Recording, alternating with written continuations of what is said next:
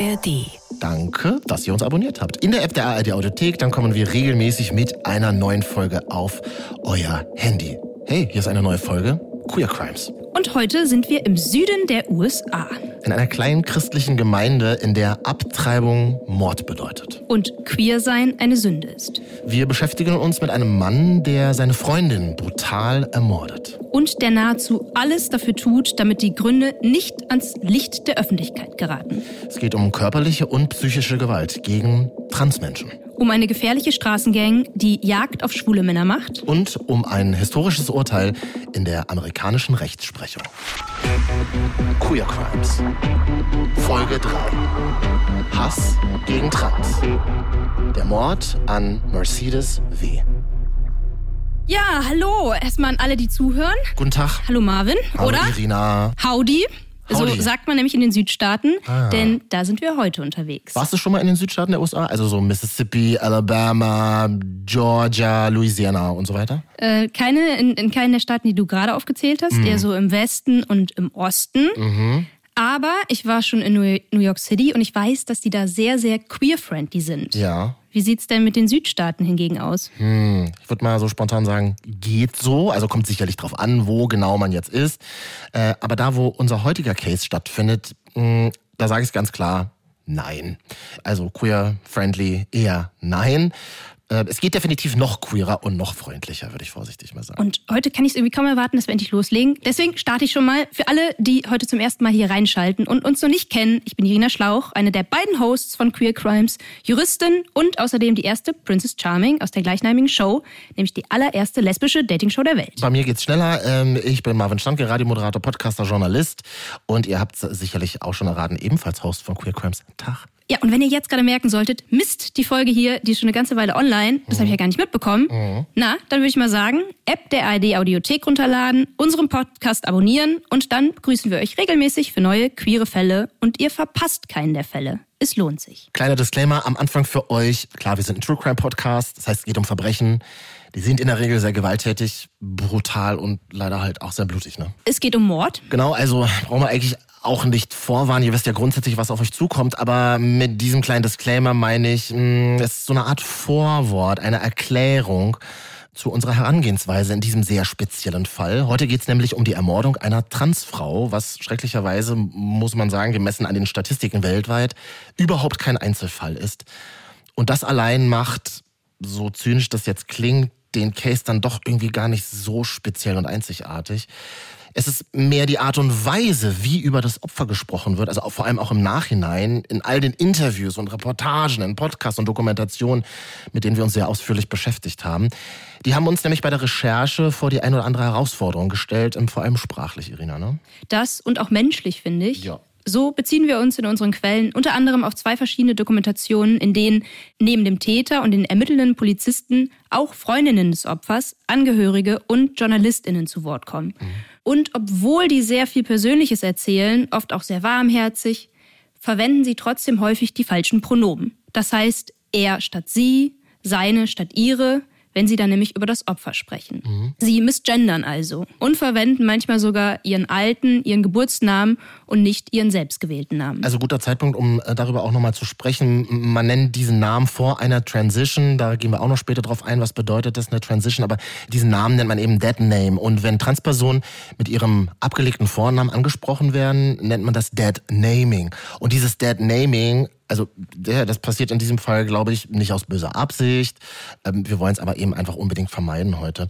Und viele Transpersonen ändern ihren Namen als Teil ihrer Transition, was ihnen schlichtweg dabei eben auch helfen kann, ja, sich in ihrer richtigen Geschlechtsidentität einzufinden. Und das ist ja auch logisch, ne? Also wenn ich mich als Mann verstehe, will ich ja nicht Jutta heißen, sondern eben Marvin, ne? Genau, und du hast gerade schon gesagt, über das Thema Transition oder Transition im Deutschen werden wir später auch noch sprechen. Und während einige Angehörige und Freundinnen manchmal länger brauchen, um sich so an den neuen Namen zu gewöhnen, kann es in Gesprächen oder generell im Alltag schon mal passieren, dass der Geburtsname noch verwendet wird. Hier und da ist eben eine Frage der Gewohnheit. Andere hingegen, naja, die weigern sich eben auch konsequent und sehr bewusst, den neuen Namen zu verwenden. Und das nennt man dann so gezieltes Dad-Naming betreiben, finde ich, sehr respektlos, weil man dann eben die Lebensrealität der Person, für die sie sich ja ganz bewusst entschieden hat, einfach ja nicht anerkennt. Ne? Und das soll dann vermutlich auch verletzen. Deshalb ist es uns besonders wichtig, nicht den gleichen Fehler zu begehen und wir verwenden daher konsequent weibliche Pronomen sie, ihre und niemals den Geburtsnamen, sobald wir jetzt über das Opfer sprechen. So, ist das? Und dann geht's jetzt los. Absolut. Und dafür werfen wir unsere Blicke jetzt mal quer über den Atlantischen Ozean in die USA nach Mississippi, um genau zu sein, nach George County, wo ein Vater die Polizei darüber informiert, dass sein Sohn vermutlich jemanden umgebracht hat und dass die Leiche sich noch irgendwo auf seinem Grundstück befindet. Der Fund. George County, das ist eine sehr christliche Gegend, sehr heimatverwurzelt, würde ich mal eher positiv am Anfang noch sagen. Beschaulich, ländlich und wenn man sich die Bilder da so anschaut, naja, dann habe ich so ein bisschen das Gefühl, es ist irgendwie so eine gottverlassene Gegend. Mhm, ich, ich weiß genau, was du meinst. Es wirkt so, als wäre irgendwie so der Lack, der goldene Lack ab. Da ist so ein bisschen der amerikanische Traum ausgeträumt.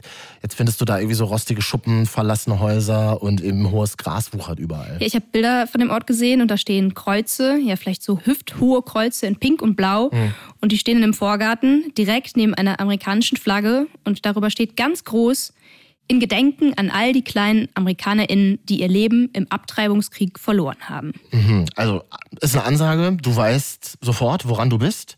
Ich vermute, als queerer Mensch hast du es da auch nicht so richtig einfach, oder was sagst du? Es hört sich auf jeden Fall alles erstmal sehr konservativ an und das ist jetzt noch nett formuliert.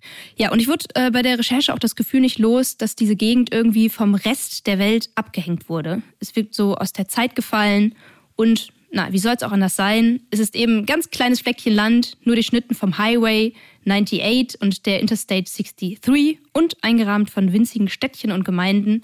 Na, ich würde jetzt mal behaupten, da passiert nicht viel und schon gar nicht für queere Menschen. Ja, George County ist übrigens, habe ich in den Recherchen gelesen, auch ein sogenanntes Dry County, also dry von trocken. Das heißt, hier ist der Verkauf von Alkohol sehr stark eingeschränkt oder sogar verboten. Da weiß man jetzt nicht so genau, ob es das besser oder schlechter macht. Ne? Dafür, dafür will ich jetzt auch nicht so richtig spekulieren. Ja. Tatsache ist, dass die vornehmlich weißen und vornehmlich sehr christlichen Menschen in County prinzipiell nicht völlig unzufrieden oder unglücklich wirken. Zumindest nicht, wenn sie interviewt werden. Da heißt es dann mal schnell, und ich zitiere jetzt aus einem Gespräch mit dem County Sheriff und leitenden Ermittler in diesem Fall, Ben Brown. Er sagt, hier wohnen Leute, die es lieben, auf dem Land zu leben und die es genießen, bei ihren Familien zu sein. Ja, das kann gerade für queere Kids, glaube ich, und auch Teenager mega anstrengend sein. Klingt eben nach so einem ganz klassischen konservativen Modell ohne viel Spielraum für andere Lebensarten. Ja, ne? jetzt nimm doch nicht alles gleich oh, vorweg, ja. denn dazu kommen wir noch genauer. Mhm. Und nachdem wir jetzt geklärt haben, wo wir sind, Kannst du ja mal erzählen, wann der Fall sich abspielt, Marvin? Genau, das Datum. Fangen wir mal damit an. 2. Juni 2015, ein, vermute ich, schöner, sonniger Sommertag. Wenn da nicht frühmorgens ein gewisser Bobby V bei der George County Police anrufen würde, um einen Mord zu melden. Und zwar keinen, den er selbst begangen hat. Nee, seinen Aussagen nach ist es sein Sohn, Joshua, ist der Mörder. Wie er auf so eine Aussage kommt, kann Bobby V auch recht schlüssig erklären. Joshua wurde nämlich nicht nur dabei beobachtet, wie er blutüberströmt durchs Haus gewandert ist, und es war definitiv nicht sein eigenes Blut. Nee, er hat den Mord sogar höchstpersönlich seinem Vater am Telefon gestanden. Mhm. Und das lässt jetzt natürlich nicht mehr viel Raum zur Interpretation. Dass sich Bobby V außerdem mehr als sicher ist, dass sich die Leiche des Opfers noch irgendwo auf seinem Grundstück befindet, weil es einfach mal einen Eindruck macht, wenn ein Vater seinen eigenen Sohn bei der Polizei anzeigt und deswegen Mord, naja, dann machen sich die Polizisten eben auf den Weg zu Bobby, vor allem um das weitläufige Gelände zu durchsuchen. Unter den Beamten, wir haben es schon zitiert, ist auch der leitende Ermittler Ben Brown. Ja, und Ben Brown ist letztlich auch derjenige, der dann die Leiche findet. Er beschreibt die Szene folgendermaßen, und das ist jetzt nichts für schwache Nerven. Ich zitiere, der Körper lag auf dem Bauch mit dem Gesicht nach unten und es war ein schrecklicher Anblick. Der Kopf war komplett verstümmelt. Einzelne Blätter, Äste und lose Erde bedecken die Leiche, aber es wirkt hastig, schlampig wie etwas, von dem der Täter dachte, er müsste es tun, und dann hat er einfach damit aufgehört. Außerdem war der Verwesungsprozess schon recht weit fortgeschritten. Überall waren Insekten und vor allem Schmeißfliegen. So ein Chefermittler Ben Brown, der berichtet eben von ganz vielen Insekten, vor allem rund um den Kopf, wo die schlimmste Gewalteinwirkung stattgefunden hat. So schlimm und heftig, dass die Leiche praktisch nicht identifiziert werden kann. Es war, so sagte er in einem späteren Interview, überhaupt kein Gesicht mehr zu erkennen. Mhm, richtig bedrückend fand ich den Moment, als er beschreibt, wie er um die Leiche herumgeht und dabei unzählige kleine Details bemerkt. Mhm. Den pinken Nagellack an einem Zeh, die dreckigen pinken Flipflops, die teilweise noch aus der Erde schauen, das Tanktop, ähm, von dem an der Schulter ein Träger runtergerutscht ist und dann den BH darunter zeigt. Ja, das ist ein Bild, das Ben Brown auch sichtlich mitnimmt. Und ähm, ja, wenn ich so drüber nachdenke, kriege ich da auch echt Gänsehaut. Dieser Mord ist seinen eigenen Aussagen nach immerhin der erste seiner Art in George County. Und für Ben Brown wird es nicht leichter, in Anführungszeichen, denn bei der späteren Obduktion stehen dann die Gerichtsmediziner vor einem für die damalige Zeit vollkommen unbekannten Phänomen, Sie haben es mit einer Person zu tun, die sich weiblich präsentiert und definitiv diverse weibliche Merkmale hat, aber trotzdem einen Penis hat. Ja, und du sagst, Leute, die sagen, vollkommen unbekannt. Mhm. Das fühlt sich trotzdem, wenn man heute darüber redet, extrem merkwürdig an. Wir sind ja in einer Gegend, haben wir ja gesagt, in der es kaum queere Repräsentanz gibt. Und das eben aus Gründen. Also es ist eine stark christliche und sind wir ehrlich, zum Teil sogar fundamental christliche Gemeinde, stockkonservativ, würde ich es mal so übersetzen, zusammenfassen. Da outet sich natürlich niemand gerne und schon gar nicht Transmenschen. Und ja. da, ich habe eine Situation gesehen, die finde ich dann schon aber auch mehr als merkwürdig. Ben Brown ähm, sagt selber später mal, die ganze Situation war erstmal ein Schock für mich. Ja, und das finde ich schon ein bisschen übertrieben. Ich ja. meine, wir befinden uns hier im Jahre 2015. Es ist mhm. jetzt nicht so, dass es kein Internet gibt und kein Fernsehen. Richtig. Also ne, äh, gerade als äh, Ermittlungsperson, er hätte schon wissen müssen, dass es auch Transmenschen gibt auf dieser Welt. Naja, und vor allem Mensch ist ja Mensch. Ich finde das auch ein super weirdes Statement. Also du hast mit einem Mord, einem brutalen Mord zu tun mhm. und ähm, deswegen, weil die Person eben trans war, bist du geschockt. Also verstehe ich überhaupt gar nicht. Die Ermittler fragen sich jetzt aber mal so ganz theoretisch, was könnte da passiert sein? Werden so Sachen durchgegangen wie, hm, war es ein Drogendeal, der schiefgegangen ist? War es ein Beziehungsstreit, der eskaliert ist? Ist die Person in einen Bandenkrieg geraten oder ähm, war die Person vielleicht eine Sexworkerin? Ja, und man muss auch sagen, Sexwork und Transidentität, das können Themen sein, die miteinander zu tun haben. Mhm. Es gab 2015 mal eine Umfrage in den Staaten vom National Center for Transgender Equality und da gaben ein Fünftel der befragten Transerwachsenen an, ja, wir sind als SexworkerInnen tätig. Und die Gründe, warum sich ähm, zum Beispiel Transfrauen und darunter auch sehr viele junge Transfrauen prostituieren, können äh, total vielfältig sein. Aber im Endeffekt drehen sie sich grundsätzlich ums Überleben. So spielt Geld für Sexarbeitern immer eine Rolle. Ich meine, das ist ja in anderen Berufen auch so. Mhm. Und nach einer Studie von 2020 haben befragte Transfrauen außerdem angegeben, und jetzt auch im Gegensatz zu ihren CIS-Kolleginnen, Sexarbeit sei die einzige Möglichkeit für sie, Geld zu verdienen, da sie wegen geschlechtsspezifischer Diskriminierung keinen Job bekämen. Mhm. Das ist schon bitter. Und ja, ich meine, Transfrauen benötigen offizielle Unterlagen, um unter ihrem gewählten Namen auch arbeiten zu können. Und ohne die Dokumente drohen ihnen Missgendern, Deadnaming, das ganze Programm, unsinnige Rechtfertigungen und einfach Druck und auch rechtliche Implikationen. Ne? In den USA gibt es auf Bundesebene nämlich keinen ausdrücklichen gesetzlichen Schutz für TransarbeiterInnen auf Grundlage ihrer Geschlechtsidentität. Und das sorgt dafür, dass gerade viele Transmenschen arbeitslos und von Armut betroffen sind. Es ist gut, dass wir das an dieser Stelle vertiefen. Und eins kann man jetzt schon sagen, die Ermittler werden wesentlich komplexere Antworten auf all das bekommen, was wir ähm, jetzt schon beschrieben haben, zeitlich. Wir sind immer noch am 2. Juni 2015. Und eben an diesem selben Tag steht Joshua plötzlich im Polizeirevier und gesteht den Mord an seiner Freundin, der 17-jährigen Mercedes W. Wer ist eigentlich dieser Joshua? Der Täter. Auf den ersten Blick ist schnell alles über Joshua wie erzählt. Deswegen fange ich auch gleich mal mit dem Visuellen an. Ich habe hier mal eine Aufnahme von ihm, die er damals auf Facebook gepostet hat. Das ist ein Profilbild, ein oh. Selfie von ihm. Denk mal von einem Badezimmerspiegel. Im Hintergrund ist zumindest ein gestreifter Duschvorhang zu erkennen, eine Halterung für Handtücher. Und Joshua steht jedenfalls sehr mittig im Bild und schaut sich selbst an. Und sein Blick ist sehr intensiv. Er hat ganz dunkle Augen, so Knopfaugen, kurze dunkelbraune Haare und ein Goatee, mhm. also so ein Schnurrbart, der Kinnbart. den Kinnbart. Kinnbart, genau. Achso, ich dachte, das ist der, den Mund einrahmt. Das ist so ein Kinnbart. Nee, okay. das war, glaube ich, damals in, dass da einfach so ein, so ein, so ein Bart und Ah, wie Robert Downey Jr. Yes, in genau. Iron Man. Genau, ah. genau. Ja, und ich weiß nicht, vielleicht liegt es daran, dass er da mit nacktem Oberkörper posiert oder weil er ganz leicht lächelt. So kaum sichtbar zwar, nur so ganz leicht, aber schon, dass ich so einen arroganten Vibe von ihm bekomme, sehr überselbstbewusst, ja, nenne ich mal. Aber du sagst ja schon posiert, ne? Ist halt so ein Poserbild, wie man es, glaube ich, tausendfach auch schon bei Tinder und Grindr gesehen hat, würde ich jetzt sagen. Viele Tattoos auf seiner Brust, auf seinen Arm, auf seiner Hüfte, viel Muckis böser Blick, so von wegen, ihr könnt mir gar nichts, ich bin unverwundbar. So würde ich es interpretieren. Und ich glaube, das ist auch genau das, was Joshua wie sehr lange Zeit über sich selbst gedacht hat. Mhm. Marvin, willst du mal erzählen, wer dieser Mann überhaupt ist? Ja, Joshua ist in George County aufgewachsen. Sein Vater wohnt in Loosedale, dem einzigen nennenswerten Ort der Gemeinde, würde ich mal sagen. Da wohnen auch gerade mal so 3000 Menschen. Er wird über sich selbst später sagen, ja, er hätte eine gute Kindheit gehabt, behütet, vielleicht auch so ein bisschen klischeehaft amerikanisch, wenn man es so im Nachhinein nochmal durchdenkt. Also aufgewachsen vor dem Fernseher, um sich vor allem Disney-Filme anzuschauen. Über seine Mutter erzählt er allerdings wenig. Die hätte immer versucht, die perfekte Hausfrau zu sein und sie zerbricht, glaube ich, so ein bisschen an diesen Erwartungen, immer perfekt sein zu müssen. Ne? Die Ehe scheitert, die Mutter beginnt Drogen zu nehmen, rutscht ab und landet dann im Gefängnis. Und was sein Vater anbelangt, also er wird über ihn später sagen, dass ihm die Meinung des Papas extrem wichtig immer gewesen ist.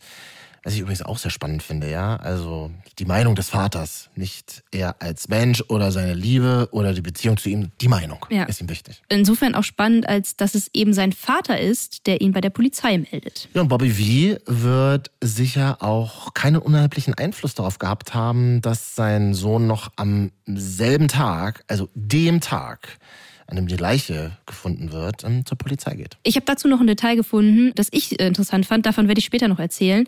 Hast du schon gesagt, wie alt er ist? Also zum Zeitpunkt der Verhaftung ist Joshua 28. Also die Polizisten haben plötzlich diesen Mann vor sich, einen geständigen Mörder, für den sie quasi erst gerade einen Haftbefehl erlassen haben. Dann liegt die Leiche des Opfers noch in der Obduktion und es ging außerdem auch schon die Meldung raus, dass es einen brutalen Mord im County gab. Mit dem einzigen, ich sag mal, Schönheitsfehler, dass Behörden konsequent verschweigen, dass es sich dabei um den Mord einer jungen Transfrau handelt, ja. weil überall stattdessen die Rede vom Mord an einem jungen Mann ist. So, und da haben wir es. Deadnaming, wir haben gerade drüber ja. gesprochen.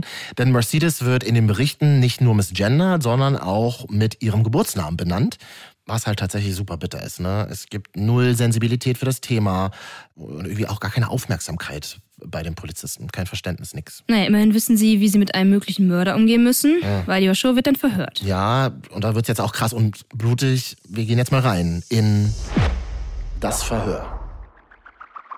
Es gibt Videoaufzeichnungen von diesem Verhör eben aus so einem Raum, einem weißen Raum, in dem das alles stattfindet. Der ist natürlich auf dem Polizeirevier so ein nüchterner weißer Raum. Da steht so ein brauner Tisch, drei Stühle. Auf dem Boden rechts in der Ecke klebt sowas wie ein Absperrband, so gelb-schwarz gestreift. Und in dem Raum ist auch so eine Haltestange aus Metall. Keine Ahnung, wofür die genutzt wird oder genutzt wurde. Und auf dem Stuhl, also auf dem einen Stuhl, dem auf der rechten Seite des Tisches, sitzt Joshua V. Komplett in sich zusammengesunken mit krummem Rücken. Das sieht man auf einer der Aufnahmen. Und da ist er noch allein im Zimmer. Und manchmal legt er da so den Kopf auf den Tisch und, also man kann es nicht genau erkennen, aber vielleicht heult er auch gerade. Ähm, das Videomaterial ist so übrigens ähm, auch in einer BBC-Doku zum Fall zu sehen. Mhm. Und befragt wird Joshua übrigens von Ben Brown, der mit einem Kollegen alles akribisch mitschreibt. Und zwar sehr classy mit Stift und Papier. Die Fragen sind sehr ruhig, strategisch. Klar, die beiden wollen alles wissen, fangen aber ganz langsam und von vorne an. So fängt eben auch dann Joshua an. Ganz vom Anfang her alles aufzurollen. Nur ich sage das jetzt schon mal vorweg, ja, wir sollten wirklich vorsichtig sein mit dieser hm, Version der Ereignisse. Trotz seiner Geständigkeit ist er kein zuverlässiger Erzähler. Das werden wir später auch noch ähm, mitbekommen. Und gut, das liegt natürlich auch an der Subjektivität des Täters, aber vermutlich nicht nur. Ne? So, ich komme mal ein bisschen zu Mercedes W.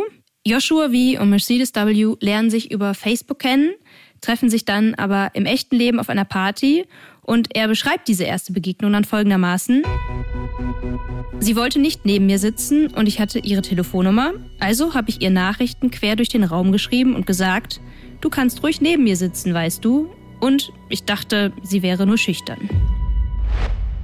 Gut, könnte auch der Beginn einer kitschigen Love Story sein. Mhm. Naja, gewissermaßen ist es das auch. In dem Verhör nämlich und auch in allen späteren Interviews mit äh, Joshua wird deutlich, dass er sehr starke Gefühle für Mercedes hatte.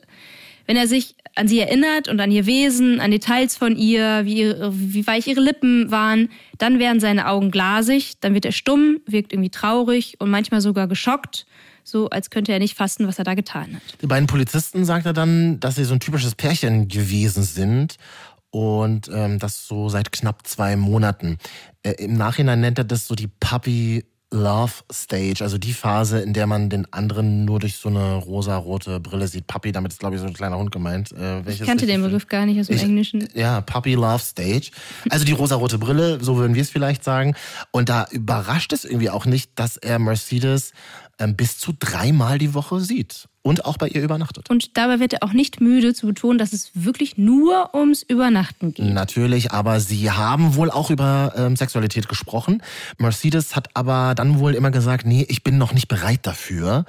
Und er denkt sich als bibeltreuer Christ, oh, sie ist ein gutes Mädchen, aber hoffentlich spart sie sich nicht auf für die Hochzeit. Mhm. Also das zitiere ich jetzt, ne? habe ich mhm. wirklich in dem mhm. Interview gesehen. Also jetzt zu diesem Zeitpunkt äh, der Version dieser Geschichte ist nichts Sexuelles zwischen den beiden passiert, sondern sie haben sich einfach nur sehr viel geküsst. Ja, sagt Joshua, ja. Und mhm. das sind so Momente, da würde ich, würd ich mir so einen Buzzer wünschen, so einen ja. Knopf, den, den könnte ich hier drücken mhm. ähm, im Aufnahmestudio, wo wir gerade sind, und dann würde so laut Bullshit irgendwie äh, gerufen werden. Ja, es, mit deiner tiefen Stimme. Ja, es, fühlt, es fühlt sich einfach extrem unglaubwürdig an, wenn man es ja. hört. Ne? Ja, total. total. Und jetzt kommen wir nochmal wieder zurück. Ähm, also dieser Typ, der ist 28 Jahre alt, sie ist 17 und er also mal abgesehen davon, dass er sie mutmaßlich umgebracht hat, spekuliert dann später auch noch darüber, ob sie jetzt wohl Jungfrau war, sich aufsparen wollte. Ja. Und das ist halt super absurd. Ja. Äh, diese Doppelmoral setzt dann, finde ich, diesem Ganzen noch die Krone auf.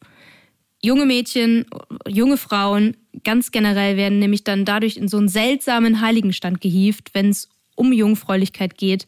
Ja, aber den Jungs andererseits wird dann lobend auf die Schulter geklopft, hm. sobald sie endlich, endlich ihr erstes Mal haben. Leider so ein bisschen der, der, so der komische Klassiker, ja, gebe ich dir total recht. Und als die Polizisten nachhaken, äh, weil die können das ja scheinbar auch kaum glauben, ja, dass in zwei Monaten irgendwie so gar nichts lief zwischen den beiden, da lenkt dann Joshua aber ein und sagt, na ja, okay, sie hat mich öfters oral befriedigt, so um meine sexuellen Bedürfnisse zu stillen. Ähm, so als würde es halt gar nicht um sie gehen. Ja, ich finde das ganze Verhör irgendwie so sehr intensiv. Also wenn ich ihm jetzt so beim Reden zusehe und zuhöre, dann irritiert mich total, äh, weil, weil er so extrem reagiert in allem. Also er durchläuft alle menschlichen Gefühle in wenigen Augenblicken. Er ist verzweifelt und schockiert und traurig, aber dann lacht er, weil er denkt, er hätte irgendwas unfrei unfreiwillig Komisches gesagt. Dabei ist es eigentlich nur makaber, was ja. er sagt. Und dann ist er auf einmal zornig und zornig auf Mercedes, ohne zu schreien oder zu fluchen, sondern er wird eher so fahrig. Und dann ist er wieder sentimental, unterbricht sich, korrigiert sich, wiederholt sich und immer in so verschiedenen Emotionen. Mhm. Die Polizisten, die bleiben aber dafür total ruhig und sachlich und fordern ihn gelassen dazu auf, vom Tag des Mordes zu erzählen. Und in einem späteren Interview auf das wir uns jetzt an dieser Stelle beziehen, rekonstruiert er den Tag noch einmal genauer. Der Mord. Eins vorweg, ne? Joshua V hat zwei drei oder sogar noch mehr Versionen des Tathergangs geschildert. Mal mit mehr Details, mal mit weniger Details ausgestattet. Dadurch verschieben sich ja eben auch Kontexte und äh, Rekonstruktionen des Mordes an sich für uns auch heute. Wir fassen mal jetzt der Übersichtlichkeit wegen drei dieser verschiedenen Versionen zusammen, versuchen das mal in so eine zeitliche Reihenfolge zu bringen. Also, worin alle Fassungen übereinstimmen, ist der Anfang. Es ist der 30. Mai 2015 und Joshua ist in seinem Auto unterwegs zu Mercedes und die wohnt in so einem Trailer. Kennt man vielleicht so aus Ami-Serien. Das sind so mobile Wohneinheiten, die sehen so ein bisschen aus wie überdimensionale Wohnwagen, nur die bleiben in der Regel immer an der gleichen Stelle stehen, in sogenannten Trailerparks. Und die dienen in den USA, vor allem in den Südstaaten und da besonders den ärmeren Bevölkerungsschichten als Wohnungen tatsächlich. Und Mercedes, die teilt sich so einen Trailer mit ihrer Freundin Jeannie M. Und Joshua, der will seine Freundin abholen, sie überraschen an diesem Tag und gabelt sie aber zufällig schon vorher auf der Straße auf. Mercedes hatte den Trailer bereits gegen 14 Uhr verlassen weil sie eigentlich irgendwie noch von einem anderen Freund abgeholt werden sollte. Und es sieht ganz danach aus, als wollte sie diesem Freund irgendwie so ein Stück auf der Straße entgegenkommen. Aber stattdessen läuft sie dann ihrem Mörder in die Arme. Joshua, genau, der lädt sie dann zu einer Spritztour spontan ein und will gemeinsam, so sagt es äh, in einem Interview, ja, will gemeinsam mit ihr so ein bisschen Gras rauchen, chillen und dann zu seinem Vater mit ihr gemeinsam fahren. Da würde er dann so, ein Grillen, so ein Barbecue veranstalten und sagt, naja, da können wir doch irgendwie was zusammen essen.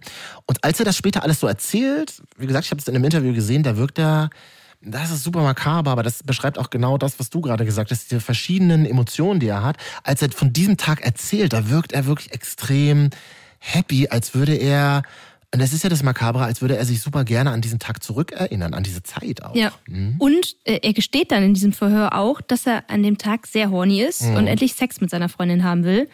Und nicht nur das, angeblich sagt er genau das auch gegenüber Mercedes, direkt auf offener Straße, woraufhin sie einfach nur okay sagt und einsteigt. Mhm. Und das finde ich jetzt schon merkwürdig, nämlich gemessen an all dem, was er vorher über sie erzählt. Ja. Ab jetzt wird's auch weird, denn später erzählt Joshua auch, dass Mercedes auf der Fahrt sehr nervös gewirkt haben soll. Sie hätte wohl gefragt, ja, sind wir überhaupt auf der richtigen Straße? So als hätte sie das gespürt, interpretiere ich jetzt mal rein, dass er ihr eine Falle stellt. Weiß ich nicht, also das sind ja alles so Fragen, die man nicht stellt, wenn du zu deinem Boyfriend ja. ins Auto steigst und äh, irgendwie äh, zum Grillen fährst beim Schwiegerpapa. Ne? Sollte so nicht sein auf jeden Fall. Deswegen frage ich mich echt, warum er das überhaupt erzählt. Naja, sie kommen jedenfalls irgendwann an. Joshua fährt hinter das Haus seines Vaters. Das ist so nahe eines kleinen Wäldchens, so sieht das aus auf den Bildern. Da sind einige Büsche und Bäumchen, ganz idyllisch eigentlich, so ein bisschen versteckt. Und hier noch im Auto küssen sie sich. Ja, und als er das, äh, was du gerade beschreibst, im Verhör erzählt, zuckt er regelrecht zusammen, als hätte ihn wieder die Realität eingeholt. Absolut, das tut sie nämlich jetzt auch. Aus Küssen wird schnell so ein Rummachen, aus Rummachen wird Fummeln. Und dann passiert es. Joshua greift Mercedes zwischen die Beine und fühlt da etwas, was er, wie er es ja sagt, da nicht erwartet. Einen Penis. Und genau jetzt, genau ab diesem Zeitpunkt verzweigen sich seine Aussagen. Also im Grunde fällt alles auseinander, die Einzelheiten werden sehr undeutlich. Und in seiner ersten Version des Tathergangs erzählt er, dass er sich ab diesem Moment einfach an nichts mehr erinnern kann. Da sei alles schwarz geworden. Hört sich an wie so ein Filmriss aus ja, seiner Beschreibung. Genau. Und als er wieder zu sich kommt, steht er dann draußen über dem leblosen Körper von Mercedes, seiner Freundin. Er hat einen Hammer in der Hand und gerät sofort in Panik. Und er sagt, ich zitiere mal, alles, was mir zu diesem Zeitpunkt durch den Kopf gegangen ist, war, wissen Sie, mm, wissen Sie, was soll der Scheiß? Und Joshua behauptet anschließend, dass er sofort zurück zum Auto gerannt ist. Dort stellt er dann fest, dass die Beifahrertür offen ist. Also sucht er nach Hinweisen, was passiert sein könnte. Überall ist Blut, sein Daumen blutet, sein Taschenmesser ist weg und er glaubt, er hat einen Taser benutzt. Also das ist so eine Elektroschockpistole, denn die liegt auf dem Boden. Ich frage mich, was hat er denn da alles dann in seinem Auto gehabt? Elektroschocker, Hammer, Messer. Das scheint für ihn ja total normal zu sein. Ich finde es äh, ein bisschen fragwürdig. Ist nicht Und äh, normal, wir müssen da nochmal sagen, das sind alles gerade Beschreibungen aus Sicht von Joshua, alles, was er gerade über den Tathergang erzählt ja, hat. Guter Punkt. Aber es gibt auch eine zweite Version des Tathergangs und da erinnert er sich an wesentlich mehr Details. Plötzlich weiß er wieder, dass er noch im Auto auf Mercedes eingestochen hat. Mit seinem Taschenmesser, das er wohl in seiner Hosentasche hatte, was die Szene ja irgendwie auch merkwürdig tollpatschig macht, also wie er in heller Panik angeblich äh, in seiner Hosentasche rumgewühlt haben soll. Das passt irgendwie so nicht für mich zusammen, aber okay. Er dreht so völlig durch und sticht auf Mercedes ein. Und die wiederum kann aber irgendwie aus dem Auto entkommen und rennt davon. Rennt verletzt in dieses kleine Waldstück. Nur holt Joshua sie dann ein und sticht ihr in den Rücken und in den Nacken. Er wirft sie dann zu Boden, sticht ihr in den Kopf und ja, sticht immer wieder aufs Neue zu, bis sie liegen bleibt. Auf dem Boden liegend sagt sie dann wohl noch, ich sterbe, oh Gott, ich sterbe. Ja, und dann schließt sie die Augen. Und sie atmet aber noch. Mhm. Und deswegen geht Joshua dann zurück zum Auto, holt einen sogenannten Klauenhammer. Das sind so Hammer, mit denen du so Nägel ziehen kannst. Mit der Rückseite. Und dann schlägt er dreimal zu, schlägt ihr direkt auf den Kopf und sagt, and that was it. Und das war's. Also das sagt er im Verhör dann. Aber das war es eben sowas von überhaupt gar nicht. Später, also sehr viel später, als der Fall dann bereits ganz andere Ausmaße angenommen hat, kommt noch eine dritte und schätzungsweise finale Fassung von Joshua dazu, in der er gesteht, dass er zuallererst den Elektroschocker benutzt hat, diesen Taser, um Mercedes zu überraschen und zu lähmen, bevor er auf sie eingestochen hat. Was dann wiederum erklärt, warum er die Zeit hatte, sein Taschenmesser aus der Hosentasche zu holen. Gleichzeitig nimmt das der ganzen Panik die Energie. Er wirkt weniger impulsiv, weniger emotional, sondern halt viel kühler, kalkulierter. Es hört sich nach Vorsatz an. Und das geht den Polizisten, glaube ich, ganz genauso. Die wittern, dass irgendwas an seiner Story nicht stimmt. Und deswegen fragen sie auch explizit nach, ja, ob er Mercedes einfach gehasst habe, ob er sie deswegen umgebracht hat. Und ich finde, was Joshua daraufhin sagt, ist mit Abstand das Traurigste, was ich jemals gehört habe, auch im Zusammenhang mit so einem brutalen Mord. Er sagt nämlich, nein, ich habe diese Person nicht gehasst, ich mochte diese Person. Mhm. Und heftig, deckt sich aber mit dem, was er in, in, diesem Interview Jahre später sagt. Da meint er nämlich, als ich sie noch atmen sah, hätte ich aufhören, hätte einen Krankenwagen rufen können. Ich weiß nicht, warum ich nicht aufgehört habe. Ja, und am Ende steht Joshua V. jedenfalls an diesem Samstagnachmittag auf dem Grundstück seines Vaters. Komplett vollgespritzt mit dem Blut seiner toten Freundin, die er wenige Minuten zuvor brutal umgebracht hat. Und da dreht er dann vermutlich hohl. Ähm, er verscharrt sie, also nur so notdürftig, reißt so einzelne Äste und Blätter ab, wirft lose Erde auf sie und schleicht sich dann später, als es schon dunkel ist, ins Haus des Vaters. Ja, und äh, wem läuft er da wohl über den Weg? Seinem Bruder Jacob. Über Jacob wissen wir leider nicht viel, außer dass er zum Tatzeitpunkt ebenfalls im Haus seines Vaters gewesen sein soll. So, und äh, der hat eben Joshua vermeintlich gesehen, Blut überströmt. Jacob soll seinem Bruder auch an Ort und Stelle versprochen haben, dass er ihn nicht gesehen hat, dass er bestenfalls gleich vergisst, dass er überhaupt jemals im Haus war, was Jacob in dem Moment vermutlich beteuert, obwohl er sich dann letzten Endes nicht daran hält. Er erzählt die Begegnung später dem gemeinsamen Vater Bobby. Joshua ist dann zumindest in dem Augenblick, nehme ich mal jetzt an, beruhigt und hält sich anschließend beschäftigt. Seinen eigenen Aussagen nach geht er duschen, beseitigt die Spuren im Auto, also vor allem das Blut, er entsorgt dann die Tatwaffen, angeblich schmeißt er den Elektroschocker, das Messer und auch den Hammer über eine Brücke und fährt einfach los. Fährt auf den Highway 63 Richtung Süden zum Golf von Mexiko und an die Küste. Und er selbst wird später erzählen, er sei völlig ausgeflippt im Auto, hätte sich selbst angeschrien, nicht gewusst, was er tun sollte und konnte sich nicht beruhigen. Also hält er dann auch noch irgendwo an und kauft sich eine große Flasche Wodka. Es ist äh, dann leider nicht ganz klar, wann Bobby V seinen Sohn anruft. Es wirkt später so, als würde das noch am gleichen Tag geschehen. Wahrscheinlicher ist eher, dass es dann am nächsten Tag passiert ist. Der Vater soll ihn jedenfalls direkt zur Rede gestellt haben, indem er sagt, mir ist zu Ohren gekommen, dass du am Samstag in meinem Haus aufgetaucht bist, Blut verschmiert. Ja, subtil kann er, der Vater. Hm? Ja, nur ist es dann vermutlich auch der Moment, in dem Joshua seinem Vater gesteht, dass etwas sehr Furchtbares passiert ist, dass er etwas Furchtbares getan hat. Vielleicht in der Hoffnung, dass er ihn da irgendwie aus der Patsche holen kann oder dass die beiden äh, eine gemeinsame Lösung finden. Stattdessen ruft er die Polizei. Ja, und es ist äh, zwar nur Spekulation jetzt, aber ich habe so das Gefühl, dass sein Vater bestimmt auch was damit zu tun hat, dass Joshua am 2. Juni, also drei Tage nach dem Mord an Mercedes, plötzlich im George County Polizeirevier steht. Ja, das kann schon sein. Allerdings, also bevor wir uns weiter mit Joshua beschäftigen, denn hier warten definitiv noch einige Twists in dieser Folge auf uns alle. Es ist Zeit, jetzt mal umzuschwenken und äh, über Mercedes zu sprechen. Voll. Ich meine, wir haben ja praktisch noch gar nichts über sie bisher erzählt und das sollten wir jetzt ändern, weil da gibt es einiges zu erzählen. Das Opfer.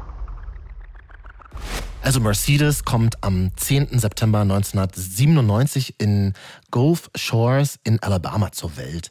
Und um es gleich mal vorwegzunehmen, ja, bei ihrer Geburt wird das männliche Geschlecht zugeordnet, aber je älter sie wird, desto stärker merkt sie selbst, dass das einfach nicht stimmen kann. Und deswegen beginnt sie ihre Transition oder ihre Transition, kann man ja auch eindeutschen, die beginnt sie mit 14 Jahren und will vermutlich auch ab dem Zeitpunkt nicht mehr mit ihrem Geburtsnamen angesprochen werden. Ganz kurz noch, ähm, für alle, die den Begriff Transition, Transition noch nie gehört haben, Marvin, kannst du einmal ganz kurz erklären, was das bedeutet? Ja, Transition heißt einfach erstmal sowas wie Übergang. Ähm, nur für Transmenschen ist das eben ein ganz besonderer Übergang, würde ich sagen.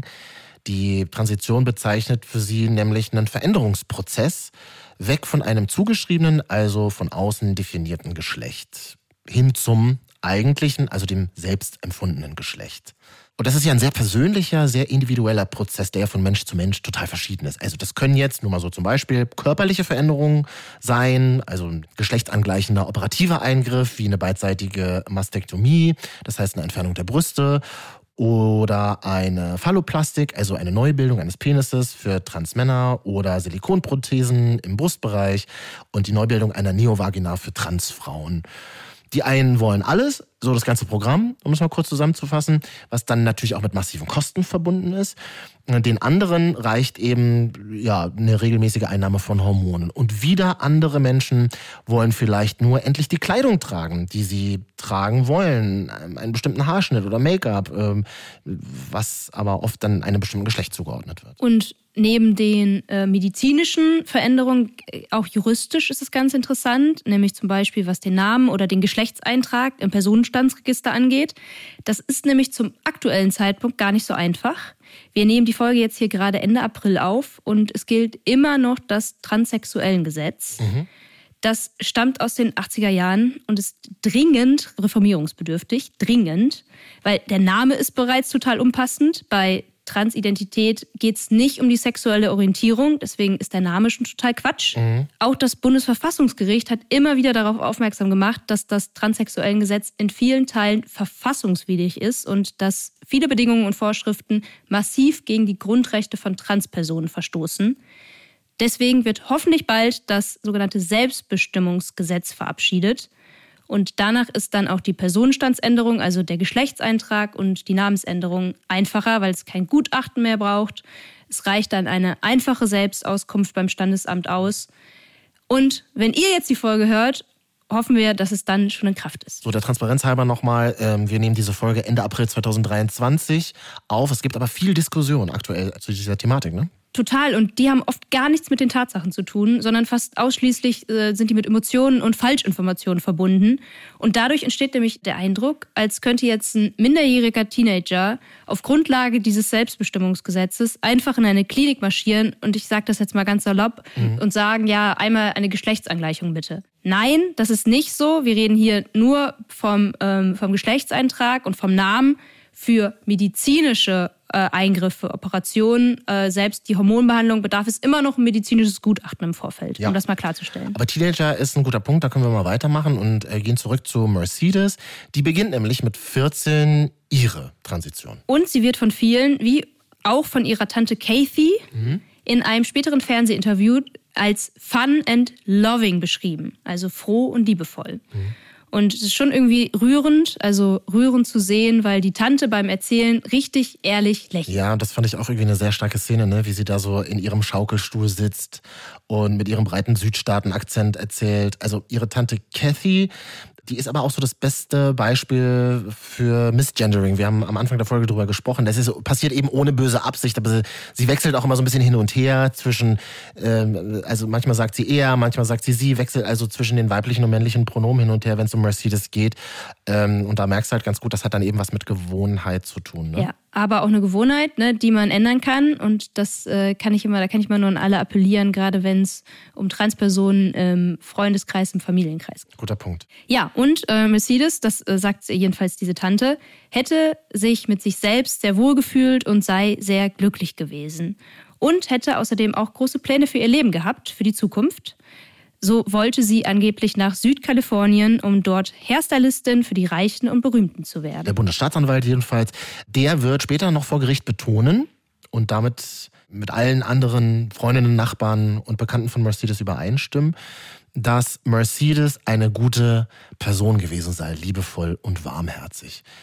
Gut, äh, aber dann versteigt sich äh, dieser Lawrence der Dritte da total, denn er behauptet, sie sei, Zitat, ein Star in der Highschool gewesen.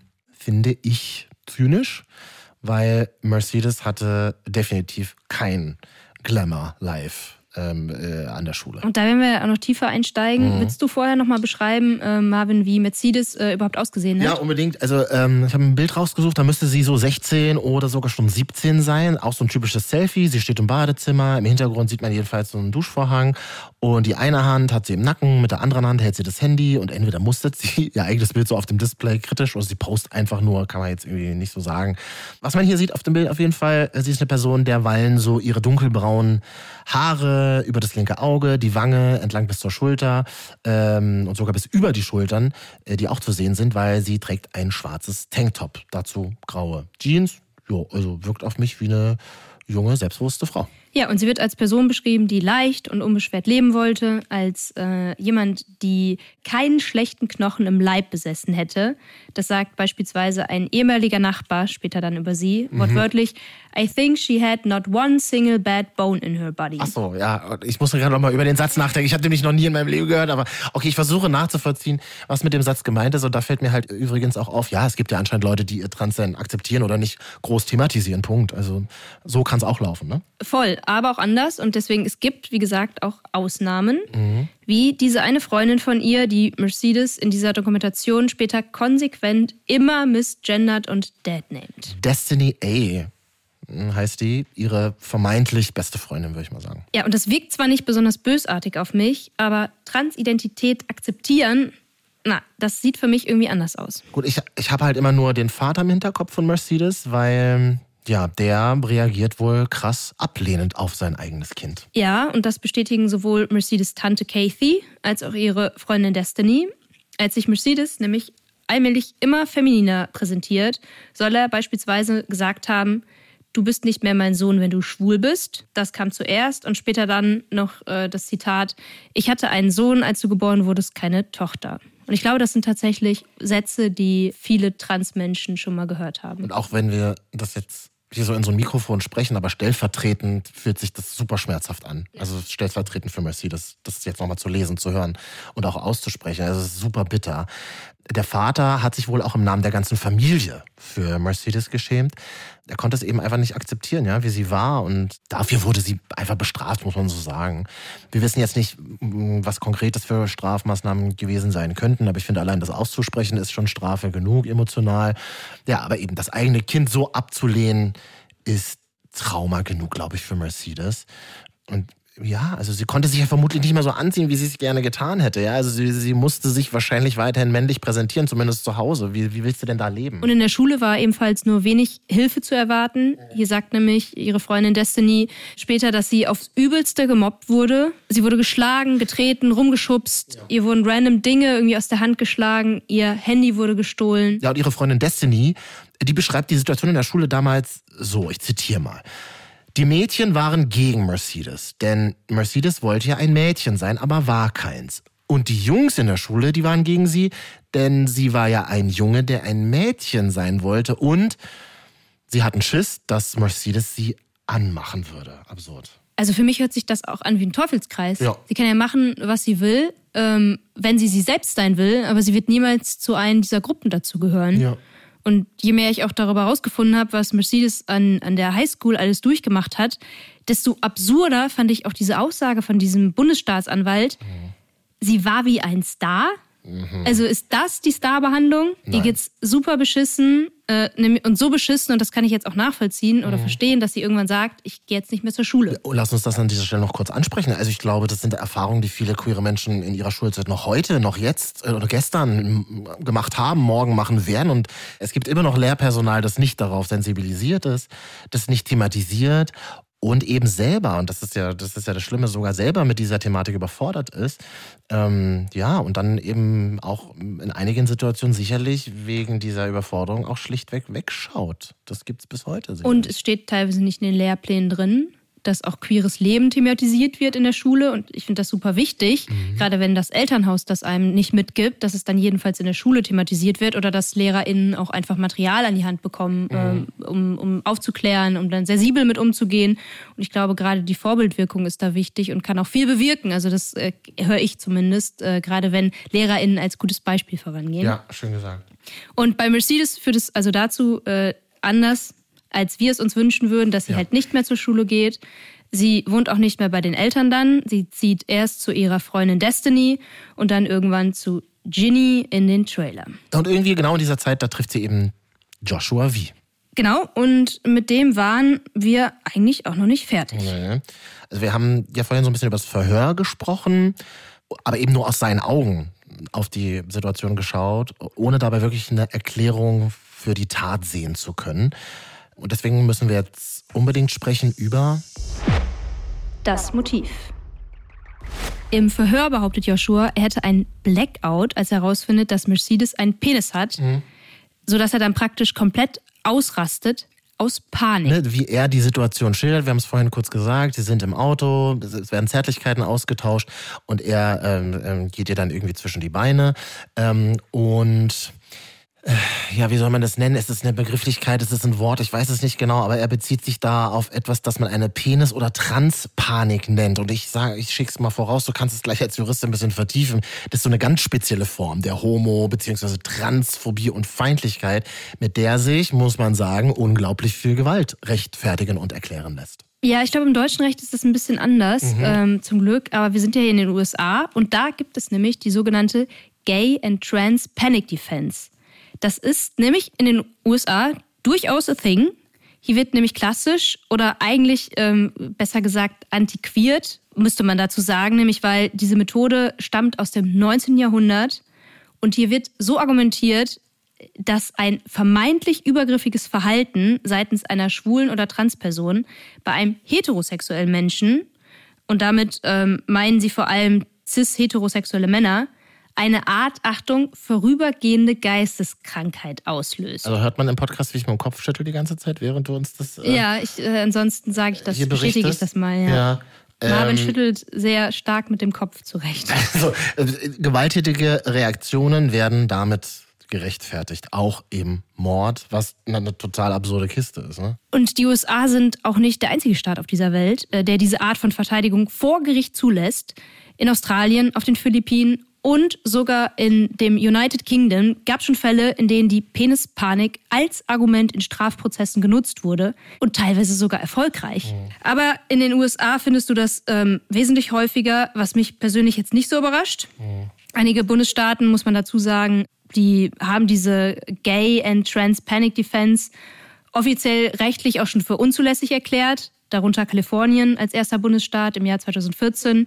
Zuletzt 2022 war es New Mexico.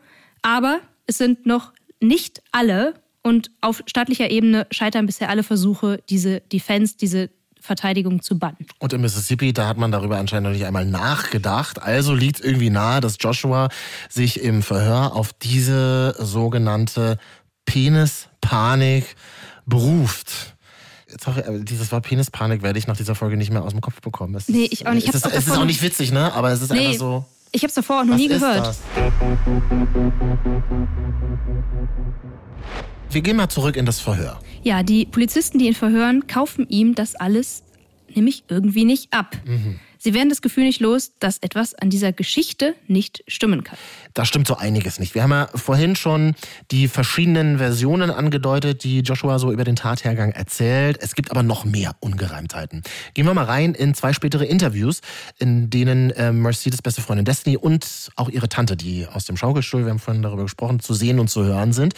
Und die sagen, also die beiden Mercedes und Joshua kannten sich wesentlich länger als nur zwei Monate und zum selben Schluss kommt dann eben auch das FBI. Es ist von acht Monaten die Rede mhm. und beide Zeuginnen stellen auch unmissverständlich klar in späteren Interviews, dass zwischen den beiden mehr passiert ist natürlich als nur Küssen. Wir haben es auch schon vermutet. Und mhm. Destiny sagt beispielsweise, dass Joshua Mercedes oft von ihrem Haus abgeholt hätte, um Sex zu haben. Und Mercedes dann anschließend auch ihr jedes Detail davon erzählt hätte. Ja, angeblich hätten sie immer Sex gehabt, sobald sie sich gesehen haben. Ja, und irgendwann sehen sie sich dann gar nicht mehr, denn sie äh, brechen die Beziehung wohl sogar zwischendurch mal ab. Und einen möglichen Grund dafür finden die Polizisten dann fast beiläufig so ein bisschen raus. Im Verhör droppt Joshua nämlich so eine kleine Bombe, muss man wirklich sagen. Also inhaltlich. Er ist ein ranghohes Gangmitglied bei den Latin Kings. Die Latin Kings, das ist so eine Art Straßen- und Gefängnisgang, die sich vor allem aus puerto-ricanischstämmigen Amerikanern und Hispanics zusammensetzt. gegründet äh, wurden sie in Chicago in den 50er Jahren und sind nicht nur in den USA, sondern auch in Mittel- und Südamerika und in Spanien aktiv. Und sie gelten als sehr gewalttätig. Zu ihrer Strafakte gehören unter anderem bewaffneter Raubüberfall, Einbruch, Mord und auch Angriffe auf queere Menschen. So, und Joshua V., der ist schon seit zehn Jahren Teil der Latin Kings. Das wissen die Polizisten schon, vermutlich weil Josh eben in der Vergangenheit auch für eine nicht weiter bestimmbare Zeit im Gefängnis saß. Vielleicht beobachten sie aber auch einige Gangmitglieder, gerade so die hochrangigen. Das lässt sich irgendwie heute hier an dieser Stelle nicht so gut rekonstruieren. Aber die Polizisten werden eben hellhörig nach dieser Bombe, die er platzen lässt, und haken dann nach. Joshua streitet natürlich alles ab. Er beteuert immer wieder, die Latin Kings hätten nichts mit der Sache zu tun. Er will da nicht mit reingezogen werden, will kein Verräter sein. Hm. Stattdessen gibt er weiter Mercedes die Schuld. Hm. Er sagt, sie hätte ihn die ganze Zeit über angelogen und fängt im Verhör plötzlich auch irgendwann an, ihre Pronomen zu revidieren, sagt erst sie und dann aber er. Also er steigert sich richtig rein und er sagt, ich zitiere das aus dem Verhör, er sagt, ich kann nicht glauben, dass ich zwei Monate lang einen Mann geküsst habe, dass ich neben einem Mann lag, dass ich mit einem Mann Händchen gehalten habe, dass mich ein Mann oral befriedigt hat. Und es gibt auch einen Grund, warum er das so sagt, mhm. nämlich die Latin Kings haben sowas wie eine Bibel, eine Art Regelwerk und davon wird dann auch eine Kopie bei Joshua gefunden. Bei einer Hausdurchsuchung finden sie das und ja. auch sein Handy und das konfiszieren sie gleich mit. Ja, dieses alte Handy, das ist tatsächlich auch nicht so unwichtig. Da sind Dinge drauf, über die wir später noch sprechen müssen. Unbedingt. Ich würde jetzt vorher noch mal kurz zu diesem Regelwerk der Latin Kings ähm, zurückkommen. Ja. Denn hier stehen unzählige, und ich nenne es jetzt mal Gesetze drin, die für alle Mitglieder gelten. Das für unseren Fall interessanteste ist Regel 21. Und die lautet, Homosexualität und Ehebruch sind strengstens untersagt. Und gerade für Homosexualität steht die größtmögliche Strafe, und zwar KOS das heißt Kill on Sight. Wenn Gangmitglieder also von diesem Regelbruch erfahren, dürfen sie den Regelbrecher und praktisch alle davon betroffenen Personen sofort bei Sichtkontakt töten. Klar ist aber, es ändert sich einfach mal damit komplett die ganze Situation. Ne? Also vor ja. allem für die Polizisten. Denn die Latin Kings sind ja nicht nur so eine Mini-Bande. Joshuas Mutter, die ja selten von was anderem erzählt als Gott und dem Teufel. Die sagt ja in einem Interview später darüber, zitiere ich auch mal, naja, als Joshua der Gang beitritt, wollte er akzeptiert werden, also als Mensch. Und dann war er Teil von etwas, hm, das größer war als er selbst. Er hat nur nicht verstanden, wenn du einmal drin bist, dann kommst du eben auch nie wieder raus. Es liegt für mich natürlich die Vermutung nahe, dass Joshua, wenn er Mercedes wirklich acht Monate lang gedatet hat, mhm. dass er durchaus wusste, dass sie trans ist. Und ich gehe fest davon aus, dass er sie auch geliebt hat, auf seine Weise, denn er sagt es ja mehrfach, ähm, sowohl im Verhör als auch später in den Interviews, dass er jemanden umgebracht hat, der ihm wichtig war. Er kann diese beiden Welten halt nicht getrennt halten. Also die Gang ist wie seine Familie, du hast es vorhin gesagt, und vielleicht wollte er, dass sie ein Teil davon ist. So gibt es beispielsweise ein Foto, das zeigt ihn und Mercedes Arm in Arm und zwar mitten in einer Gruppe von Menschen, und zwar Mitgliedern der Latin Kings. Ein Transmädchen inmitten dieser Gang, die queere Menschen gegebenenfalls einfach auf der Stelle umbringt. Allein dafür spielt er dann schon mit dem Feuer. Beide ja eigentlich, ne? Also, ja. wenn das jemand rausfindet, dann äh, war es das für beide. Und ich frage mich auch, ob sie das wusste. Hm. Und Anscheinend kursieren nämlich auch oder kursierten bei, unter den Latin Kings bereits von Anfang an diverse Gerüchte über Mercedes. Angeblich ähm, machten sie sich einige über ihre Schultern lustig, über ihren Kehlkopf, mhm. den Adamsapfel. Und es wird wohl gefragt, ob er sich sicher sei, dass Mercedes wirklich eine Frau ist. Und ist deswegen auch anzunehmen, dass die Spannungen in der Gang wachsen. Möglicherweise ist die Beziehung deswegen auch zwischendurch kaputt gegangen. Beide konnten ja irgendwie nicht voneinander lassen, wie das halt eben manchmal so ist, wenn man verliebt ist. Ähm, für mich ist da irgendwie so die einzige logische Schlussfolgerung, Joshua musste sich irgendwann entscheiden. Vielleicht wurde er sogar auch vor die Wahl gestellt. Ja, entweder du fließt, was ja angesichts der Reichweite der Gang schwierig ist, ist ja dann auch sozusagen Sinn einer solchen kriminellen Vereinigung. Ja, oder die andere Möglichkeit, sozusagen aus seiner Sicht, du bringst Mercedes um denn so könnte er ja im Zweifelsfall noch seinen Ruf innerhalb der Familie wahren und eben Teil dieser Familie bleiben. Ja, also vielleicht. Also es ist auf jeden Fall plausibel. Und es reicht, wenn wir uns dann nämlich den Prozess anschauen. Der Prozess. Joshua Wie gesteht nicht nur bei der Polizei seine Schuld, sondern auch als er dann vor Gericht steht, und zwar im Juli 2016. Und obwohl der Richter ihn darüber informiert, dass ihm dieses Geständnis sein konstitutionelles, also in der US-amerikanischen Verfassung festgelegtes Recht auf eine Verteidigung nimmt, endet er deswegen trotzdem nicht seine Taktik, was erstmal erstaunlich ist, er beruft sich nämlich nicht mal mehr auf die Gay- bzw. Trans Panic Defense. Warum ist das erstaunlich? Das hat die stellvertretende Bezirksstaatsanwältin Cherry Rivera Wade, wenn ich sie richtig ausspreche, mhm. sehr schön erklärt, die nämlich sagte, normalerweise bekennt sich niemand schuldig, der wegen Mordes ersten Grades angeklagt ist, weil die einzige Strafe in Mississippi dafür eine lebenslange Haft ist. Stattdessen würde jeder lieber einen Prozess riskieren und entweder darauf hoffen, dass nicht alle zwölf Geschworenen auf schuldig plädieren oder dass die Strafe wegen Totschlags milder ausfällt. Wenn er zudem auf die Trans-Panic Defense gesetzt hätte, hätte es bestimmt irgendwen unter den Geschworenen gegeben, vielleicht sogar mehr als eine Person, die das total verstanden und sich eventuell sogar für einen Freispruch eingesetzt hätten. So, aber hast du eine Vermutung, warum er sich eben für so ein direktes Schuldbekenntnis entschieden hat? Naja, also offiziell gibt es da viele Spekulationen von PolizistInnen, JournalistInnen, JuristInnen. Und eine davon lautet, er wollte nicht, dass Beweise ans Licht der Öffentlichkeit gelangen. Nämlich mit seinem Schuldgeständnis gibt es keine Beweise, keine ZeugInnen, ah. nichts. Ja, das bestätigt er ja gewissermaßen auch in einem späteren Interview. Ne? Denn er sagt dann nämlich dazu, ich wollte meine Familie und Freunde, die vorgeladen worden waren, nicht in die Sache hineinziehen. Mein Vater hätte alles anhören müssen, was gegen mich gesagt wird. Ich wollte es nicht hören und ich wollte auch nicht, dass mein Vater, mein Bruder und meine Freunde es hören müssen. Also das klingt aus seiner Sicht dann so gesehen wieder plausibel. Finde ich auch. Und jetzt kommt noch sein altes Handy ins Spiel. Wir haben es vorhin kurz angedeutet, ja. nämlich dass die Polizei bei der Hausdurchsuchung ja konfisziert hat. Mhm. Unter anderem, weil Joshua dem Polizisten es persönlich anbietet im Verhör, er möchte ihnen ja helfen, will ihnen alle Informationen geben, die er hat und von diesem Handy wird dann später ein Datendownload gemacht, also vom FBI. Mhm. Aber das ist besonders für den Bundesstaatsanwalt Anthony Lawrence III., mhm. wir erinnern uns, ein gefundenes Fressen. Ja, für den ist das Handy nämlich so eine Art Schatztruhe, würde ich mal sagen. Denn es ist voll mit Dickpics, pornografischen Webseiten, ähm, die er besucht hat äh, und wie es heißt, mit über 50 Bildern von nackten Männern. Wie steht es da um die Penispanik jetzt, wenn wir das hören? Äh, bei dieser Beweislage natürlich schwer zu glauben. Ja. Mhm. Aber Joshua leugnet natürlich vehement, dass er jemals solche Bilder auf dem Telefon besessen hätte. Stell dir mal vor, was passiert, äh, wenn das rauskommt in der Öffentlichkeit vor Gericht. Ich denke da nur an die Regel 21 der Latin Kings. Mhm. Und was dann natürlich sein Vater von ihm denken könnte, was er und sein Bruder über ihn sagen könnten. Genau.